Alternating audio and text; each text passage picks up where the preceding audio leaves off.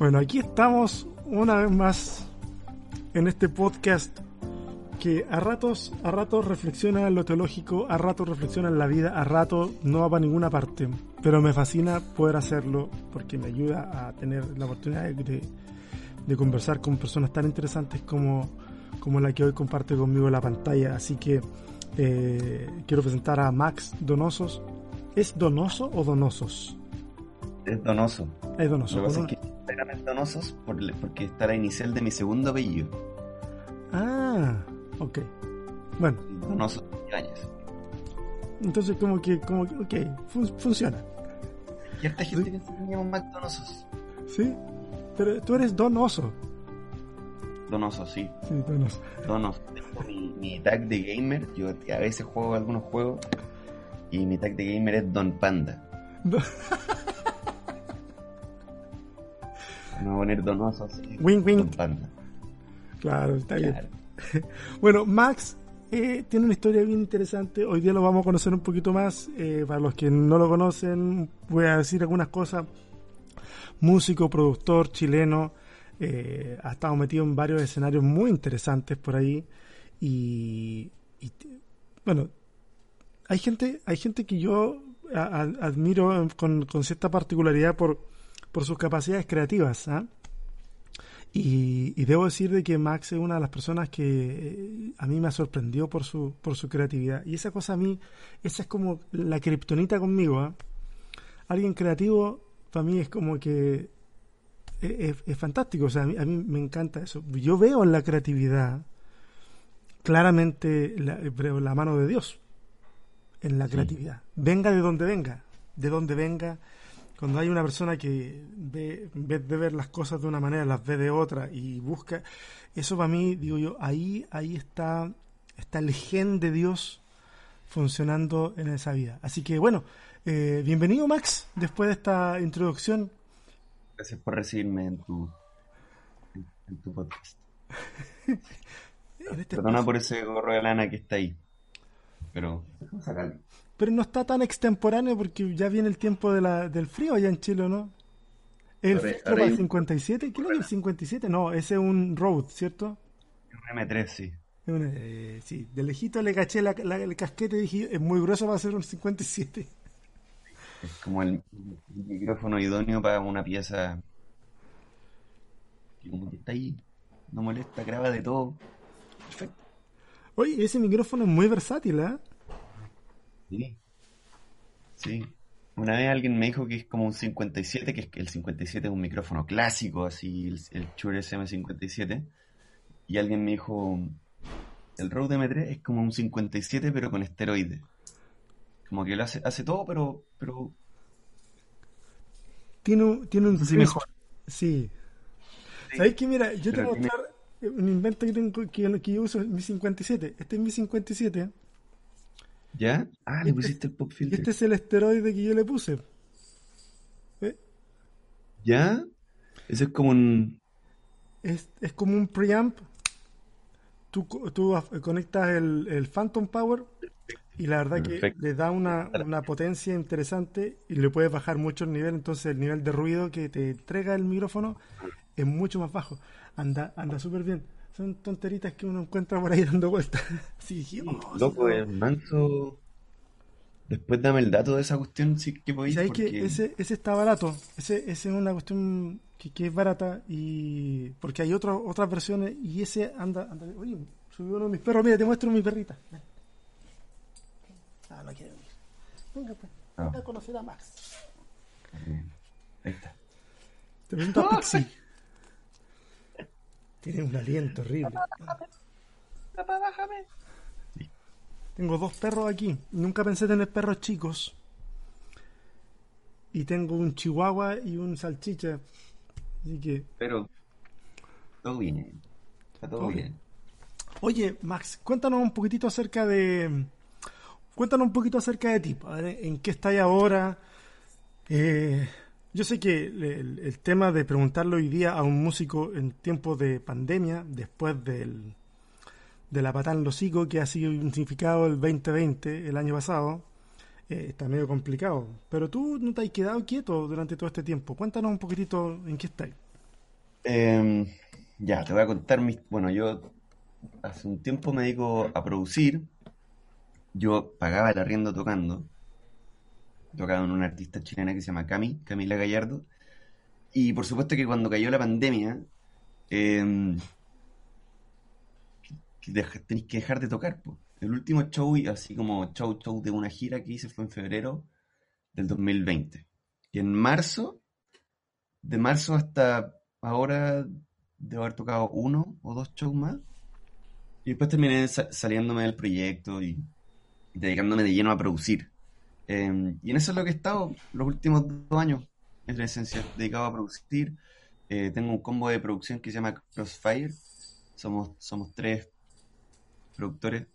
Eh, está Lalo Jensen, que era, es el director de Cami ahora.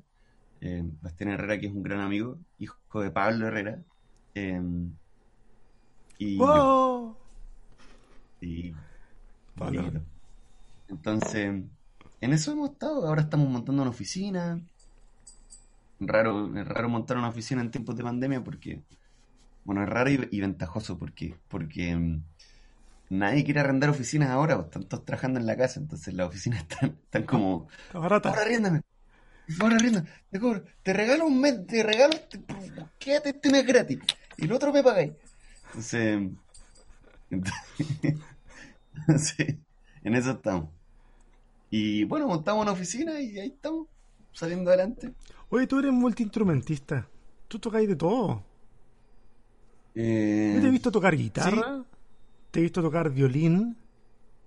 sí, te- ¿Qué más tocáis? esos son como mis dos instrumentos en realidad. Como, o sea, como si yo tuviera que...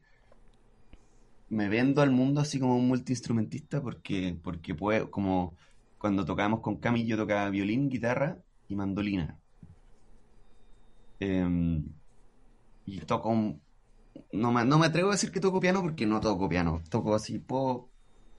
Con el transpose me sé como una escala y... y- ¿Cachai? En- pero toco principalmente violín y guitarra. Esos son mis dos instrumentos principales, los que estudié. Yo estudié violín desde los 6 hasta los 17 y después seguí como con profe particular y desde los 17 hasta los 22 que salí de la universidad estudié guitarra. ¿Dónde, Em, dónde estudiaste tú? ¿En, qué ciudad de Chile? ¿Dó- ¿Cómo fue esa cosa de que te metiste a tocar violín? Mira, yo crecí en Antofagasta em, y fui a un colegio muy particular, em, que era un colegio británico, medio clasicón, así como esos colegios bien estrictos. Y todos los alumnos de ese colegio tenían que saber hacer principalmente dos cosas que eran extracurriculares. Tenían que saber andar a caballo y todos los martes en la mañana nos llevaban al regimiento de Antofagasta y nos subían a un caballo y nos hacían tomar clases de, de- de equitación y tenía que saber tocar un instrumento clásico. O sea que tú sabías andar a caballo. Sí, o sea, ya no anda a desde los 11, pero, pero yo creo que si me subía una montura inglesa, psh, chival, chival de cara. Pero, pero, pero claro, en, e- en ese colegio partí con el violín, porque era una obligación y, y escogí el violín por descarte porque en ese colegio había flauta dulce, guitarra clásica, pero a los 6 años de guitarra clásica cello y violín. Y yo dije, "Oh, la flauta dulce que fome. No sabía, no sabía distinguir el sonido entre los acordes porque cuando uno era niño a poner la mano en, la en los trastes y, le pegáis, pues yo decía, esto, suena siempre igual, suena re feo. El cello es muy grande, así que violín, pues. Y así empecé a tocar violín. Oye, cada vez que yo le pregunto a los músicos cómo llegaron al instrumento al que llegaron, todos tienen una historia muy interesante. C- Casi nadie te va a decir, no sé, pu, tuve un sueño. Claro. No, realmente no. Excepto con la guitarra, quizás, como ya es más popular. Claro, ahí podéis decir, oh, es que yo cuando chico veía videos de Slash y me, y, ¿cachai? Como, y tenía tantas ganas de tener una guitarra y quizás por ahí yo, sí. yo, yo he escuchado muchos testimonios de gente que, que dice, no, es que yo estaba viendo televisión y pasaban la noticia de la muerte de Jimi Hendrix. Y entonces yo dije, yo quiero tocar como esa persona. Y, tienen esas historias, ¿cachai? Pero, pero me parece que las historias como las, como la tuya son más comunes de lo que uno, de lo que uno pudiera pensar, ¿ah? de que simplemente la vida te empujó allá. Es que ah, si lo pensáis, la música adopta en general es como, es como un arte que está en peligro de extinción. Yo me acuerdo cuando, cuando tenía 15 años fui de intercambio a Estados Unidos y me tocó eh, ir al colegio que tenía una de las mejores orquestas juveniles de Estados Unidos y, pude tocar violín ahí. Y claro, en esa orquesta de repente tenía ahí una niña tocando fagot. Como, ¿cómo, cómo llega un, alguien de 15 años a tocar como mamá, quiero tocar fagot. Obviamente tiene que haber una historia detrás de eso, como, oh, mi hija quería tocar el clarinete, o, ¿cachai? Como, no, yo quería que mi hija tuviera clases de música y la lleva a la academia y no quedaban cupos para ni un otro instrumento que esta cuestión y ahí está tocando el fagot. Algo así tiene que ser, pues. Sí, sí. Sí, tiene que, tiene que haber una historia, una historia más compleja de fondo ahí.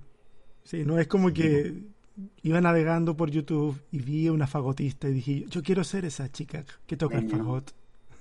Sí, tanto instrumento raro en verdad que...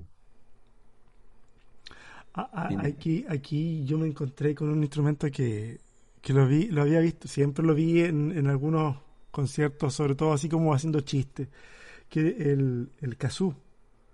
¿Has cachado? Ah, ya. Que tú lo ves en la boca y No, no, no. Ah, tú, tú, mismo así la, la, la melodía adentro de tu boca, pero suena para afuera como una trompetilla.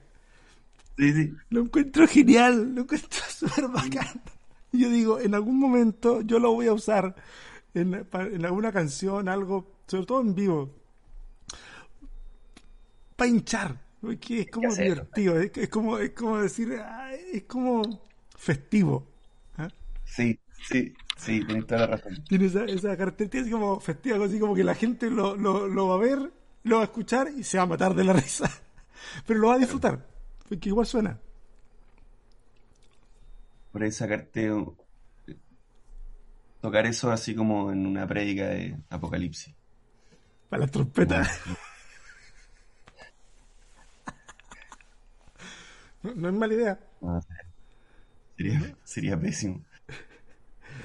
No sé, yo, yo creo que de repente a, la, a, las prédicas les hace falta un poquito más de sentido del humor.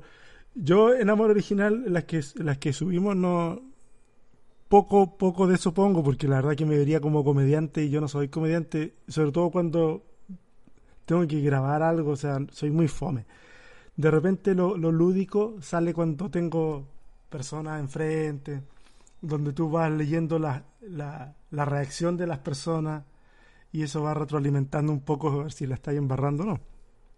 ¿Pero tú, tú, que eres fome? Yo encuentro que no, ¿sabes? Yo, bueno, mira, a mí, me, a, mí me tienen, a mí me tienen catalogado de fome todo aquí en mi familia. Y de repente, la ah. verdad que yo les doy la razón, ¿ah? Es que, es que, mira, yo soy un tipo que, por ejemplo, cuenta chistes muy fome. Ya, pero eso llega a ser entretenido, es como... Sí, y de repente, y de repente, sí, chistes de papá. Entonces, y de repente no puedo evitar no contarlo en, en, vivo, ¿cachai? Cuando estoy con, con, con gente. Y, la verdad que son tan malos que terminan siendo graciosos. Eh, bueno, esa, esa, esa cuestión rara que pasa. Sí. Oye. Pero hay buenos chistes. Ya, perdón. Sí, sí hay buenos chistes. Sí hay buenos chistes, pero yo soy malo para contar chistes. Soy, soy Viste que hay gente que desarrolla el chiste y te va generando una expectativa. Yo tengo, yo empiezo el chiste y quiero que termine ya. Que termine pronto. Y cerráis los ojos así. Estoy preocupado por el calendario porque esos días están contados.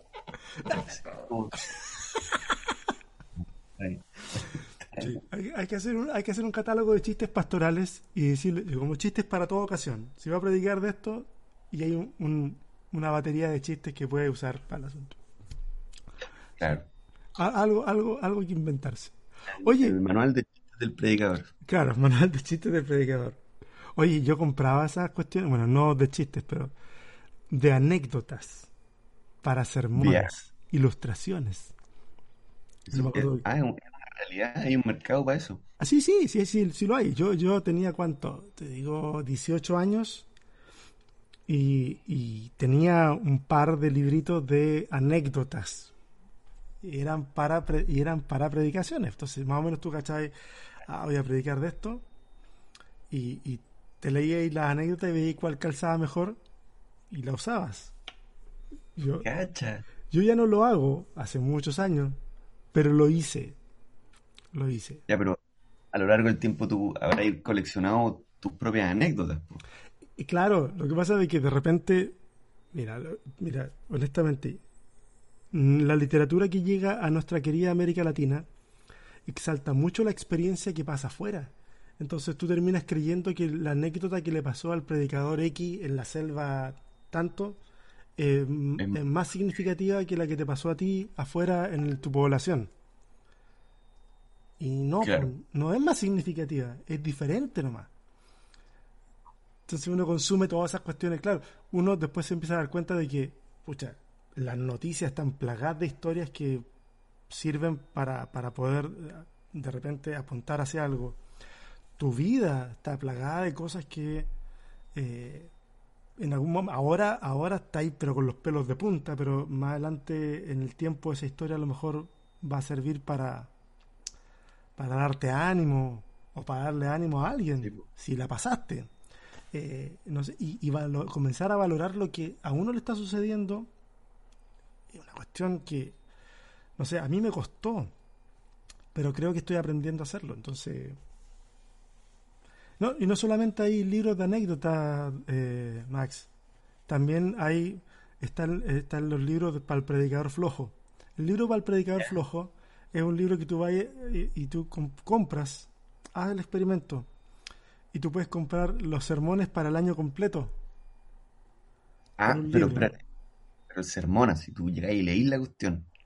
Tú, está el esqueleto del sermón, está la anécdota para esto, están las citas bíblicas, está todo. Después tú tienes que ponerle un poco de tu personalidad y, y ya, pero están listos todos los sermones para el año completo. Predique por un año entero se llaman. O los voy a buscar.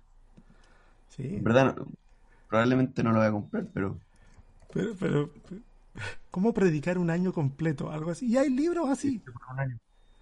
Cáchate. ¿Encontraste? ¿Sí? Está predique por un año 4, predique por un año 5. Cáchate. Y uno dice, ¿para qué se hace tanto uno quebradero de cabeza que va a predicar y que si yo, a armar una serie? Si ya hay gente que se la pega por ti. Cáchate. Interesante. No, no muy creativo, pero efectivo. Hicimos, nuestra- hicimos, hicimos un surfeo medio raro aquí, en donde pasamos del mundo de la música a esta cuestión de la fe. Por un año. Y, yo, y tú tenés tu historia con el mundo de la fe. Sí. Y yo no sé qué tan cómodo te sientes hablando del tema, pero sí. Pero hasta donde te sientas cómodo, eh, eh, a mí me gustaría saber cuál es tu historia con el mundo, con el mundo de la fe. Ay, O con el mundo de la iglesia. No sé cómo, no sé si tirar. eh, hay una diferencia ahí, pero hay una diferencia. ¿cómo, cómo es tu historia esa? Hay una diferencia. Hay una diferencia y me, me di cuenta hace poco que, que esa diferencia. O sea, supongo que de, de cabeza uno dice como hay una diferencia entre la iglesia y la fe. Pero como. Y, y lo decís y quizás como racionalmente lo sabéis, pero después como que empezáis a cachar que genuinamente hay una diferencia. de- no sé, o sea, no sabría si lo podría explicar bien. Pero dale, aquí, aquí va mi historia con el cristianismo y la iglesia. Yo crecí, mis papás son, son cristianos hace, desde que yo tengo como 5 o 6 años. Eh, entonces, en esencia, crecí en una familia cristiana. Em, mis papás son muy conservadores, son como bien... em, son bien, son, son, son muy buenas personas, pero ellos quieren que quieren verte haciendo las cosas bien a lo largo de tu vida, me imagino como cualquier papá. Sí. Eh, y nada, pues bueno, crecí en la iglesia, cabro, no sé si, no sé si niño símbolo, en algún momento dije que yo era el niño símbolo de una iglesia, pero pero no, no sé si era el niño símbolo. No sé si ha sido el niño símbolo de nada en realidad, pero, pero, pero, pero era un buen caro de iglesia que iba, fui por años a la iglesia y eventualmente tuve una, una polola cristiana, muy buena persona, que vivía en Australia. Y me fui a vivir a Australia, me, me acuerdo, me compraste un anillo de compromiso, le quería abrir matrimonio. Canuto. Cristiano, pero para los que no sé, Canuto en Chile Sí. se le dice a los- al mundo de Angelio. Em, y me fui y me tocó por primera vez en la vida como pagarme mi propio arriendo, porque yo vivía con mis papás. Y, y me costó caleta, po. Me costó un montón. Y, y me acuerdo así, como dos o tres meses entrado mi estadía en Australia. Dije, loco, no me alcanza con la plata que gano. Filo, era. No me alcanza para vivir. Y no sé por qué. Y esto está, yo siento que está íntimamente conectado, por eso te lo voy a contar. No sé por qué dije, ¿cuánto ganará el chileno promedio? Y lo googleé. Ese día, Guailón, a los 23 años, se me ocurrió por primera vez en mi vida googlear cuánto ganaba un chileno promedio. Y vi que el 60% de Chile vivía con ingresos poquito encima de la línea de la pobreza. Y dije, loco, ¿y cómo, y cómo lo hacen? Y, y empecé como a tener esta reflexión media social, ¿cachai? Ya.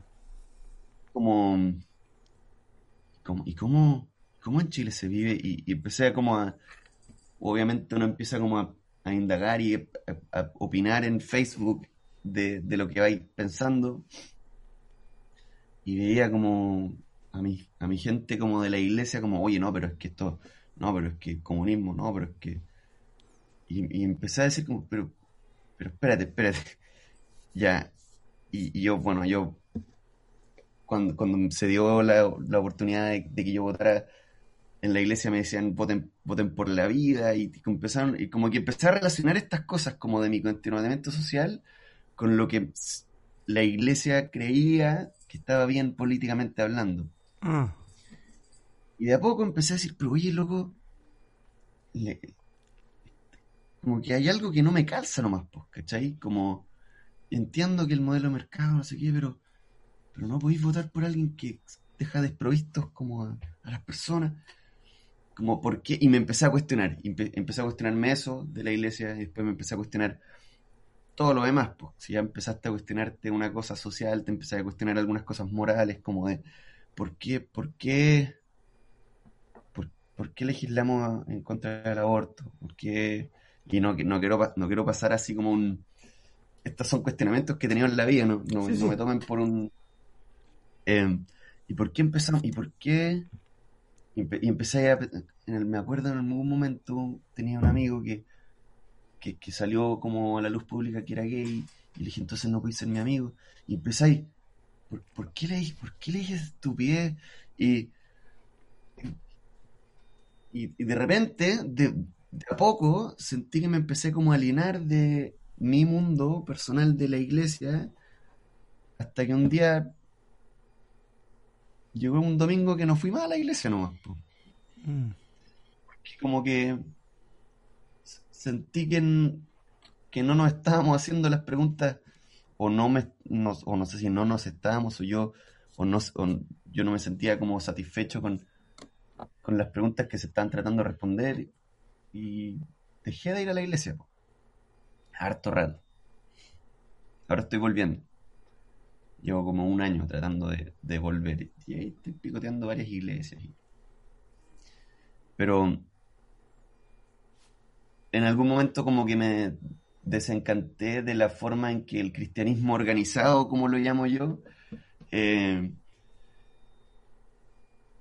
tiene como un, un lado hermoso eh, y un lado súper oscuro, políticamente activo, políticamente como súper poco cristiano al final, ¿cachai? Mm. Súper como de no queremos que, que esto que esta ley se promulgue porque, porque va en contra de la ley de Dios y, y, y veis después a Jesús lavándole los pies, ¿cachai? Un, un pelmazo. Y, y empecé como a, no sé, irme en un, en loop medio hater de, de... Este cristianismo no es el cristianismo que está en la Biblia nomás. Por supuesto que en ese proceso yo me fui a la espalda y yo moralmente me, me desbanqué y, y, ¿cachai? Como que me terminé saliendo por completo y, no sé si negando mi fe, pero, pero negando por lo menos toda mi momento de estar ligado a la iglesia. Y ahora he estado volviendo porque porque, porque me di cuenta que si tratara como de negar mi fe, igual la vida es, bueno, por, por un lado, tenéis gente defendiendo sus ideales, sea cual sea. Eh, entonces, en un momento yo decía, la iglesia está gente que está defendiendo sus ideales, pero de una forma irracional. Y después fui al mundo, al mundo y, empecé a conocer gente que defendía sus propios ideales de formas irracionales. Y me di cuenta que somos todos iguales, ¿no? Como... Y eventualmente dije, ya, dale. Y si no es, y si no es el cristianismo, entonces, porque estoy vivo, ¿no? ¿Cachai? Que, el, que como que estoy viviendo para pagar el arriendo y para sacar otra canción en el año y esperar que, que me vaya bien y, y, y ahí, y si me va bien, ¿qué? Después, ¿qué? O sea, tú sentiste, como... tú como que sentiste ahí un, un vacío ex- existencial. Sí, El vacío existencial fue el que te llamó de vuelta a decir, Sí. hay que reconsiderar esto. Sí, o sea, es que para mí una vida sin, sin, sin la fe mm, no hay, como que, ¿por qué entonces, como, por, por qué me despierto en la mañana si al final voy a dedicarme a pagar el arriendo y, o dedicarme a sacar una canción que quizás me va a traer algo bueno que va a durar un, un rato y después se va a acabar como, supongo que eso es lo que me hizo volver.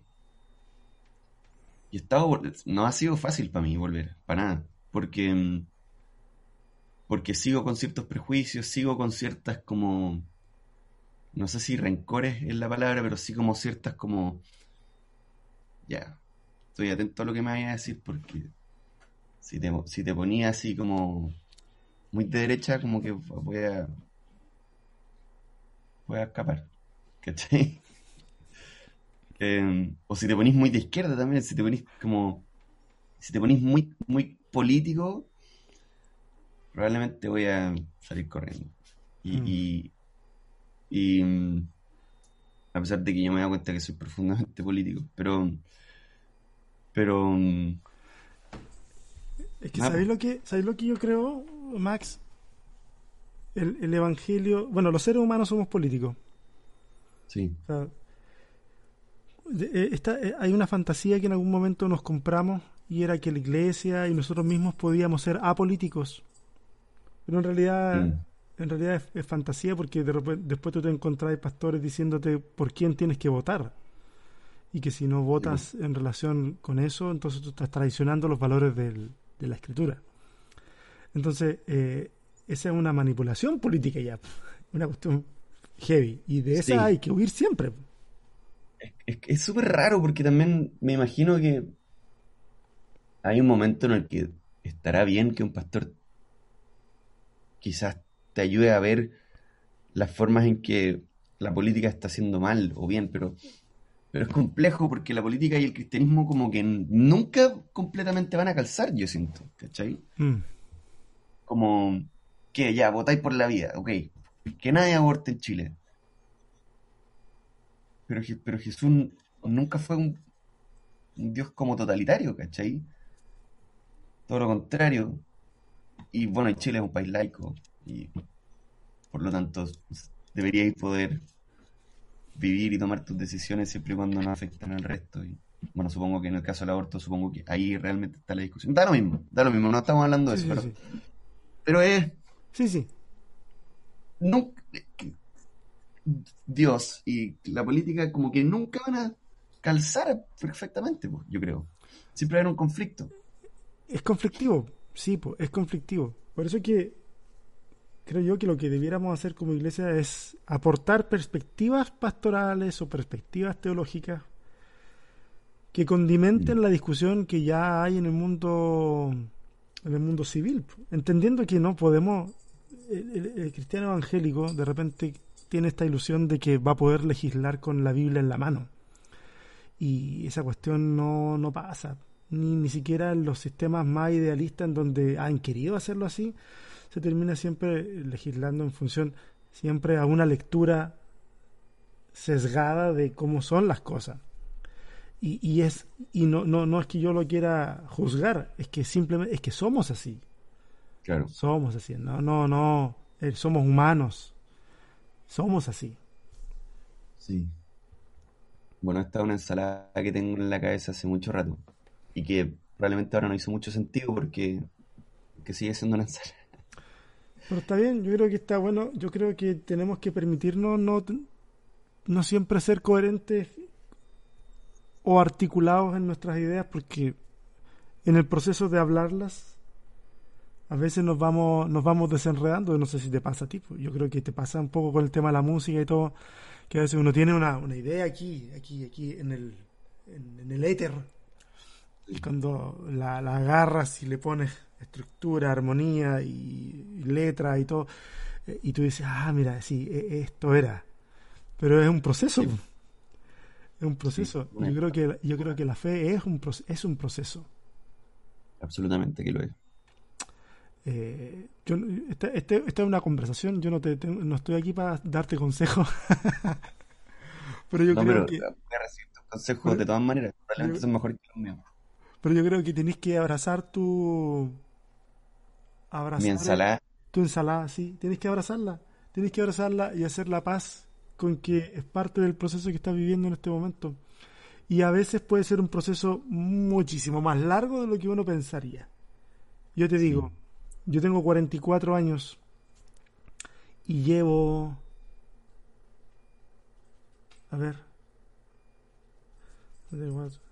Llevo más de 15 años en crisis de fe.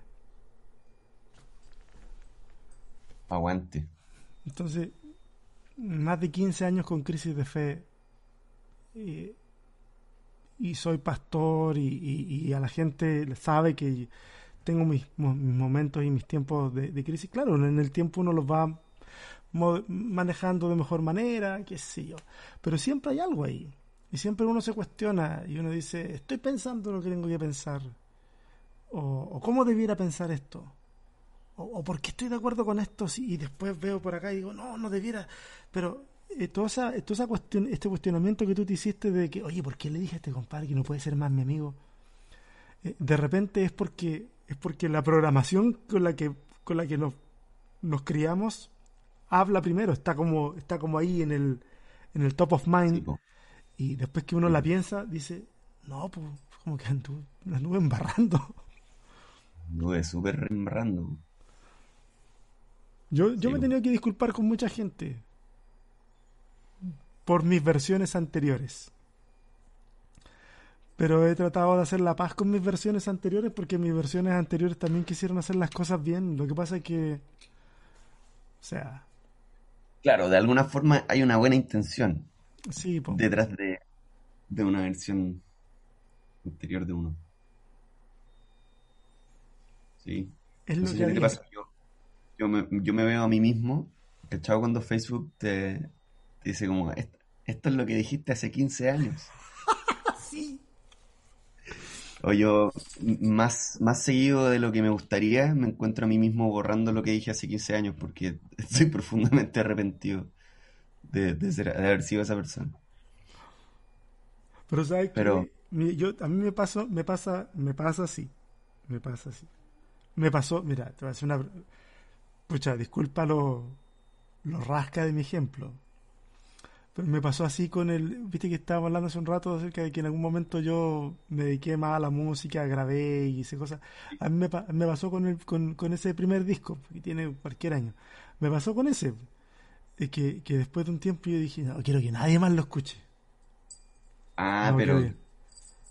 Ah, parte de la vida. O sea, porque, y dije, no quiero que nadie lo escuche porque oh, este arreglo pudo haber sido mucho mejor y fue así, o yo me equivoqué acá, o mira la letra, o esto, ¿me entendí? Y, y en un momento yo tuve que hacer la paz con eso y tuve que decir, es que eso es lo que yo era y lo que podía hacer en ese momento. Y ya. Y, y de repente me encuentro con mi hijo diciéndome uh, eso que subías en no sé cuánto tiempo al, Instagram tocando y dice, no, no, yo le digo, haz la paz con eso porque eso era lo que tú podías hacer en ese momento. Es verdad. Y no podíamos hacer otra cosa. Digo, yo siempre que la embarré, y Dios sabe que la embarré, eh, algunas veces la embarré haciendo cosas que son malas. Y otras veces la embarré queriendo verdaderamente hacer algo bueno. Pensando que yo tenía razón y que tenía que rescatar a esa otra persona o hacerle ver su error cuando en realidad le equivocaba era yo. Pero en ese momento yo pensaba que era así. Y tengo que ser capaz de perdonarme. Perdonar a mi versión César Soto de hace 5 años, de hace 10 años, de 15 años es difícil porque porque uno como que se, se, encuentra con estos recuerdos que te entrega el Facebook y uno dice, ay, ¿por qué lo dije? era tan pelmazo. Bueno. Últimamente descanso en que, último, bueno, como mi niño símbolo de, la Biblia es, Pedro. Como este loco que, sí, eres Dios, onda, corte directo, onda, no, yo no conozco este loco. Corte directo. ese, es mi niño símbolo, o sea, como mi. Mi. No sé si mi ejemplo a seguir, ojalá que no. pero. Pero es como darme cuenta de que al final del día yo soy igual de pelmazo que Pedro, eh, igual de cambiante que Pedro, quizás peor, pero Jesús amó a Pedro y le dio un propósito gigante en, como mm. en, el relato bíblico. Supongo que en eso he estado tratando de descansar últimamente. Como, ok, yo, yo sé que probablemente tengo opiniones que están pésimas. Y, sé que estoy mal de mil formas. Pero el Señor me ama, el Señor igual me, el Señor igual me quiere. Sí. Y tiene un propósito. Y, y, en un montón de cuestiones a lo mejor estáis súper en lo cierto. Y hay un montón de gente que no se ha dado cuenta nomás. Claro. Y que te va a decir que estáis mal y que no sé. Es una cuestión, es una cuestión muy, muy extraña esta. Te tengo una pregunta. ¿Tú, tú pudiste experimentar cómo, cómo, porque tú estás en este proceso de, bueno, tal vez no es un proceso de reconciliación con Dios. Yo creo que, yo creo que la reconciliación con Dios es una cosa que, que, transita en nuestra existencia, siempre. Siempre. Eh, los procesos de conversión también son múltiples. O sea, yo no creo que la gente se convierta una sola vez en la vida. Yo creo que la gente se convierte. Eh, yo me he convertido como seis veces. No, no que significa que cada vez que el evangelista del frente dice, pasen adelante, no, y yo paso, no. Sino en, mi, en mis convicciones me voy convirtiendo, voy transformándome. Pero eh, ¿tú, ¿tú has podido experimentar la espiritualidad fuera del ambiente de la iglesia? ¿Cómo has visto el tema de la espiritualidad fuera de la iglesia? O sea, me he dado cuenta que fuera de la iglesia hay gente profundamente espiritual, como probablemente no es una espiritualidad de la forma en que en que uno la ve o uno aprendió, pero hay gente que es profundamente espiritual y, hay una necesidad como de esto va a sonar como, como el como el logo que se para fuera de la plaza de armas, pero hay una necesidad profunda espiritual, ¿cachai? Como y, no lo digo desde la perspectiva de la gente, bueno, sí, la gente necesita a Jesús, pero pero, pero, pero, se nota que hay una búsqueda. Bueno, yo viví en, en, mi época de alejarme de, de, la iglesia y de, todo lo relacionado a la iglesia, viví en una casa con una cabra que era, que era bruja. Y probablemente ahora hay gente con ganas de lapidarme, pero, pero viví, claro, bueno, no le, no le he querido decir a mi mamá que viví con una bruja porque porque si mi mamá se muere, ¿cachai? Em, pero hay una, hay una necesidad y, y, es loco. Bueno, esta persona yo la quiero mucho, y una gran persona, como todos nosotros con, sus bienes y sus males. Em, pero, pero hay una necesidad como profunda de, de, de, respuestas, ¿cachai? En el mundo de la música hubo una época que todos mis amigos estaban leyendo las cartas. Eh, hay una necesidad como de, loco, ¿cómo se responden estas cosas? ¿Cachai? Generalmente me, me encuentro a mí mismo teniendo conversaciones espirituales con gente que, que no pensaba y que pensaban en que necesitaban hablar de estas cosas. Y supongo que, no sé si será porque en algún momento, bueno, todavía la leo y todavía la estudio, como, pero como quizás tengo un conocimiento de la Biblia que otros en el, en el mundo donde yo vivo no tienen, puede ser que por ahí salen conversaciones. No sé, o a lo mejor nomás me, nomás me sigue el mundo espiritual y de repente me doy cuenta que tengo amigos que están profundamente necesitados de ser espirituales, ¿no? Pues al final somos, somos personas espirituales. Sí. Sí, yo, yo creo que, o sea, a veces nosotros, bueno, yo me he dado cuenta que nosotros desde la iglesia hemos institucionalizado mucho la espiritualidad. Y es por eso que tendemos a condenar muchísimo de repente otras búsquedas espirituales. Es cierto, hay, algunas que son un poco peligrosas, pero hay otras que son otras que son totalmente válidas. y todos tenemos esa, esa, esa inquietud, ese asunto de saber qué pasa después de la muerte, o cómo nos va a ir para adelante, eh, y toda esa, esa intriga. Eh, mira, nosotros, cuando, estaba en Chile, eh, bueno, tú supiste, yo estuve 10 meses por el tema de la pandemia allá en Chile. Y yo veía a veces en la tele un programa en donde hace cinco minutos atrás había un, científico hablando acerca de los misterios del universo y todo ese asunto, y después llegaba una señora a, a decirle ya, dame tu número de nacimiento y dame todo esto. Y hacían unos cálculos y decían, ya, no, este, lo que tú eres, tú eres tal animal y qué sé yo. Y, y tú decís, ¿really? O sea, ¿en serio? Vaya. Y el ser humano. ¿Cómo? Algo hay ahí. Bueno, mi mamá siempre dice, yo no creo en las brujas, pero de que las hay, como. Algo, algo hay en, como. En, no sé. Mira, ah, ¿viste, El cerebro de nosotros, yo me lo imagino como una dona. ¿Cachai? Al medio del cerebro hay una cuestión vacía. Y esa cuestión vacía clama por respuestas. Respuestas. Y por eso cada persona que de repente dice, yo tengo una respuesta para esto, la gente quiere escucharla porque tal vez es la respuesta que andan buscando. O sea, ahí hay un deseo de saber. Mira, hace, te he contado una anécdota hace como. ¿Cuánto? Chuta, yo soy viejo ya. Hace como 20 años fui a un paseo de la iglesia. Yo ya estaba viviendo en otra parte, yo ya me, había casado y todo. Y eh, a un paseo en la iglesia y estaba súper aburrido. Además de que todos mis amigos de ese tiempo ya estaban viviendo en otra parte, no iban a la misma iglesia y estaba súper aburrido. Entonces me, me ubiqué en un ladito ahí, debajo de un árbol, y encontré una, una, una banqueta, una silla, estas que vienen perforadas arriba, era metálica y tenía como cuatro cuadrantes que tenían altas perforaciones chiquititas. ¿ya? Y la puse ahí y había esta como totora o un pastito ese que tallo largo. Entonces empecé a cortar y empecé a tirarle, ¿eh? como para que entrara a, los hoyitos. Y ahí me entretuve como 10 minutos como jetón ahí. Y llega uno de los cabros de la iglesia, que tenía como 14 años, como 15 años. Y me dice, ¿qué estás haciendo?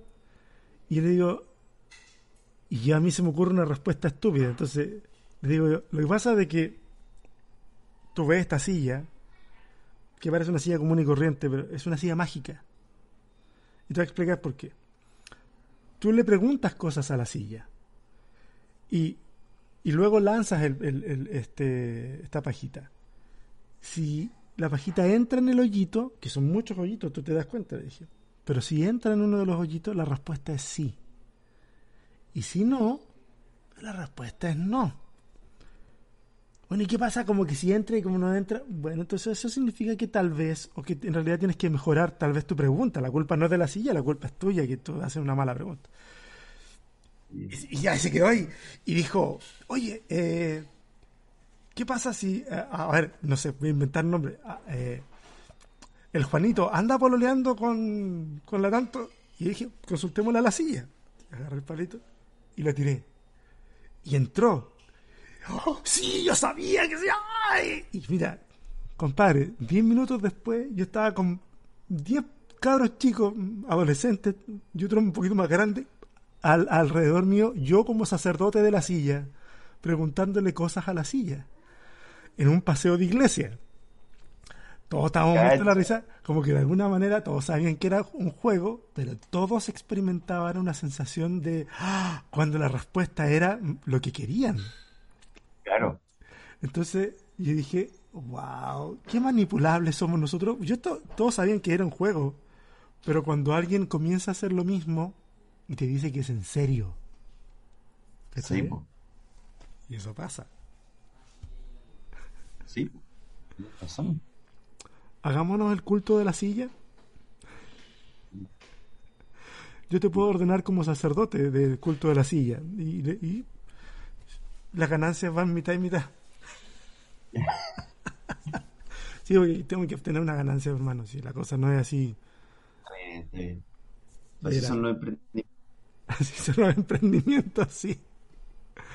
Oye, compadre, mira, eh, tú estás haciendo algo, tú estás haciendo algo que, que para mí, yo te dije hace un momento, cualquier actividad creativa para mí eh, es un es un destello de la imagen de Dios en, en cada ser humano. Eh, tú que tienes la posibilidad, y, y yo te voy a pedir un favor, eh, Max, te voy a pedir un favor. Un favor que puedes concedérmelo o puedes no concedérmelo. ¿ah?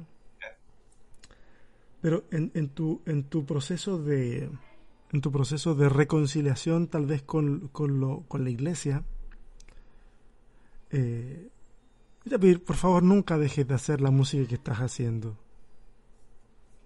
Para, para cambiarla por decir, ahora sí voy a empezar a hacer música de alabanza y adoración. Porque creo que necesitamos mejor música fuera de los márgenes de la iglesia que dentro de los márgenes de la iglesia. Es mi, mi, mi muy especial favor y quiero pedirte que insisto, o sea, tú si en algún momento tú tienes la convicción y tú dices, no, lo que pasa es que yo... te-". No, bueno, está bien, está perfecto. Pero yo, yo quisiera eh, pedirte ese favor o por lo menos que considerar de que hay alguien que cree que la música que estás haciendo ahora eh, es, es tanto o más necesaria que la música que se hace en las iglesias. Sí. Entonces, Yo creo que al mundo le falta honestidad nomás. Y y si algo, si algo hay que yo escribo, no es que todas mis canciones sean profundamente honestas. También trabajo con reggaetoneros y que hablan de ser millonarios cuando no lo son.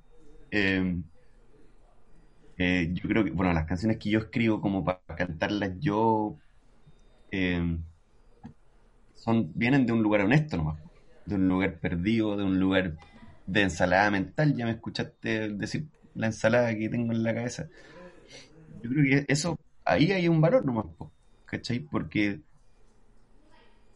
es fácil tender, yo creo, a pensar que yo soy el único perdido, el único que tiene una ensalada en la cabeza respecto del cristianismo y la política. Pero no, po. No. Hay, mucha gente como yo que no sabe qué opinar cuando le dicen, oye, ¿qué? ¿Quién vaya a votar?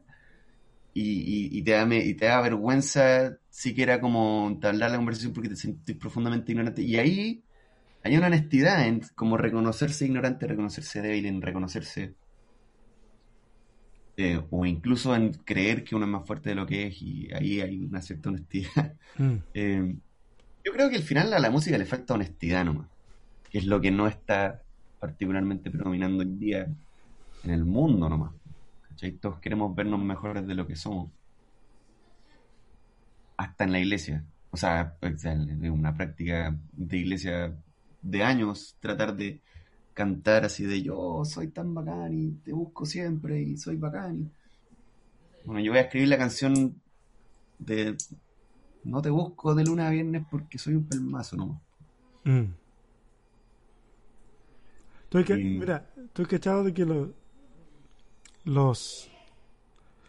El blues es un estilo de música que surge contando todas las. O sea, las vicisitudes que el, que, el pueblo afroamericano vivía eh, todavía en una situación de esclavitud y de segregación. Y los blues salen como una manera de, de soltar esa cosa y de hablar de sus desamores y, de, y del castigo y mil cosas. Eh, los salmos tienen la misma característica porque no todos los salmos son muy happy, hay unos salmos que son bien terribles. Y creo que a veces, como dices tú, nos hace falta ser más honestos y a veces decir, no la tengo clara, ayúdame. No sé. O estoy súper mal, no sé si me voy a levantar de esta. Eh, y hay un grito desesperado y punto. Y no sé, eh, yo creo que es súper, súper cierto lo que, lo que estás diciendo. Nos falta honestidad, nos falta humanidad. A lo mejor eso pudiera rescatar la iglesia hoy en día. Estamos en una coyuntura muy especial con el tema del COVID y todo esto, en donde pudiéramos ser más humanos donde pudiéramos ser más vulnerables. Y no sé si lo hemos sido tanto. No, no, no lo hemos sido. Mm. Oye, compadre, ha sido, para mí ha sido un gusto conversar contigo. Yo, nosotros nos conocemos de una forma muy indirecta a través de algunos mensajitos que nos mandamos por aquí y por allá. Eh, me encantó la canción que subiste el otro día. Tú me habías mandado un preliminar, parece, esa canción hace, hace algunos meses atrás, así muy, muy así como más artesa. Eh, compadre, eso está muy bonito, está muy bonito. Me gusta porque no, no suena a nada de lo que hoy día se está haciendo en la música cristiana. Eh, brother, eh, quiero aprovechar eh, esta oportunidad para, de verdad, para reiterarte. La, yo tengo, te admiro muchísimo por la creatividad y por lo que estás haciendo, déjame decirte que cada vez que tú haces eso, lo hagas para ti, lo hagas para un reggaetonero. Cada vez que estás eh, experimentando esa, esa creatividad y ofreciéndola hacia el mundo, lo que estás haciendo es, es darle a las personas un regalo que viene de parte de Dios. No hay, para mí no hay otro lugar desde donde venga la creatividad. Aunque hay gente que va a decir de que haciendo un pacto con el diablo uno tiene no, para mí esas son puras payasas. Para mí la creatividad tiene una sola fuente el creador. Así que por favor eh, sigue sigue entregándonos eso eso lindo que Dios ha puesto en ti porque Dios lo puso en ti tan cerca o tan lejos de Dios no lo sabemos, esto es parte del caminar. Y, a veces cuando estuvimos más lejos o cuando pensamos estar más lejos, eh, yo creo que Él estuvo más cerca. Y, y, no, nos deja solos. Yo te agradezco mucho por habernos contado parte de tu historia hoy. Y, de verdad que sí, disfruté mucho esta conversación. Muchísimo. Muchas gracias, Gracias a ti por invitarme. Y gracias a toda la gente que se sumó hoy día a, ver esto, se tomó un ratito para, para ver este capítulo del podcast. Por favor, busquen, busquen a Max en, en Instagram. Tú estás bastante en Instagram, ¿cierto? Sí, eh, eh, me he pasado los últimos dos meses como una relación de amor-odio con Instagram. Y Generalmente por esto mismo, por como la falta de honestidad y tratar de como... Hay días donde no me siento para nada perfecto, bueno, nunca me siento para nada perfecto, pero y de repente Instagram es un mundo como donde tenéis que salir bonito y, hace un par de meses que no, que no había subido nada antes de esta canción. Pero sí, estoy mucho en Instagram, así que si me quieren seguir, si me quieren hablar, si me quieren mandar a, freír monos al África o si me quieren decir algo bonito. Si van a mandar a freír monos al África, que al menos paguen los pasajes para ir. Por último. Sí, yo, en todo caso, yo en la, en la, barrita que pongo debajo del nombre de la persona, aquí en, en, Sobrevivir con Fe, los que están escuchando esta cuestión por audio, pucha, sorry, van a tener que ver el video. Pero ahí voy a dejar eh, tu, tu nickname de Instagram para que te encuentren. Vayan a darse una vuelta.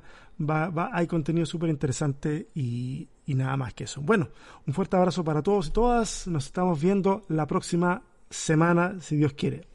Mayéutica.